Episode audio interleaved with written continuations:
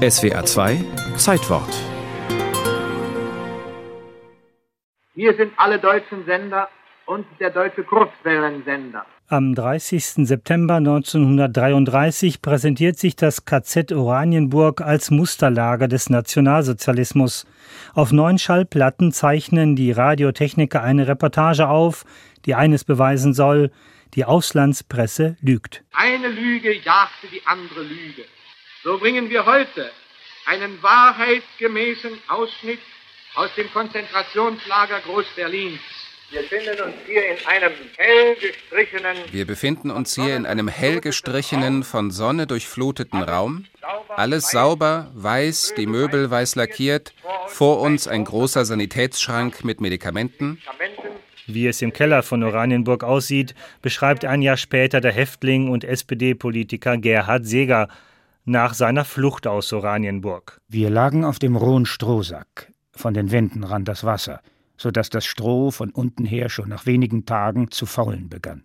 Zum Zudecken erhielten wir jeder zwei leere Strohsäcke. Die Häftlinge spielen in der Reportage nur eine Nebenrolle. Kommen sie zu Wort, dann loben sie das Lagerleben. Ich habe ehrlich den Eindruck, Ich habe ehrlich den Eindruck, dass ich, wenn ich hier wieder freikommen werde, kein Material gegen den Nationalsozialismus mehr verteilen werde. Denn ich habe den Eindruck hier, dass die Menschen hier als Menschen behandelt werden. behandelt werden.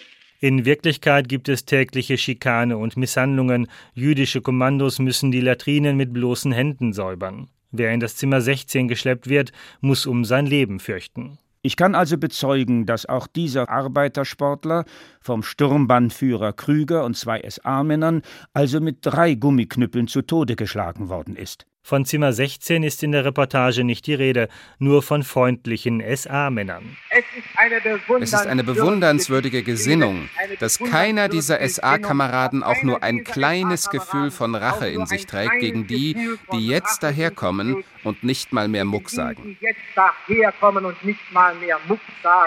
Nach Aufzeichnung der Radioreportage bestand das Konzentrationslager Oranienburg noch ein knappes Jahr. Zwei Jahre nach der Schließung von Oranienburg entstand in der Nachbarschaft ein neues KZ im Oranienburger Ortsteil Sachsenhausen.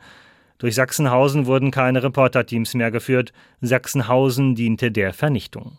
Die Barbarei war in den Kellern des Konzentrationslagers Oranienburg bereits da. Sie wurde in der Radioreportage nur nicht hörbar. KZ-Kommandant Schäfer drückte sich vor dem Mikro gewählt und sachlich aus. Bei dieser Gelegenheit Bei dieser Gelegenheit darf ich Ihnen vielleicht, wenn ich Sie hier durch mein Konzentrationslager führe, darf ich Sie vielleicht bitten, den Arbeiter zu fragen, wie die Behandlung hier im Lager ist. wie die Behandlung hier im Lager ist. Wer traut sich schon, die Wahrheit zu sagen, wenn am nächsten Tag die Dunkelzelle auf ihn wartet oder noch schlimmer der sogenannte stehende Sarg? Tatsächlich war diese grauenhafte Erfindung des Lagerkommandanten nichts anderes als eine Art aufrechtstehender Sarg. 14 Stunden aufrecht stehend, um den Körper herum in wenigen Handbreiten Abstand die Mauern, das bringt einen Menschen auf den Weg zum Wahnsinn. Und Sie, liebe Hörerinnen und Hörer, Und Sie, liebe Hörerinnen und Hörer, wo Sie eine Lüge treffen und wo Sie eine Verhetzung treffen, so erzählen Sie offen das, was Sie gehört haben. erzählen Sie offen das, was Sie gehört haben. Es ist wohl überflüssig zu sagen, was bei dieser Übertragung weggelassen wurde. Das Stöhnen misshandelter Gefangener, die Schilderung der Arrestzellen, kurzum die Wahrheit über die Hölle Oranienburg.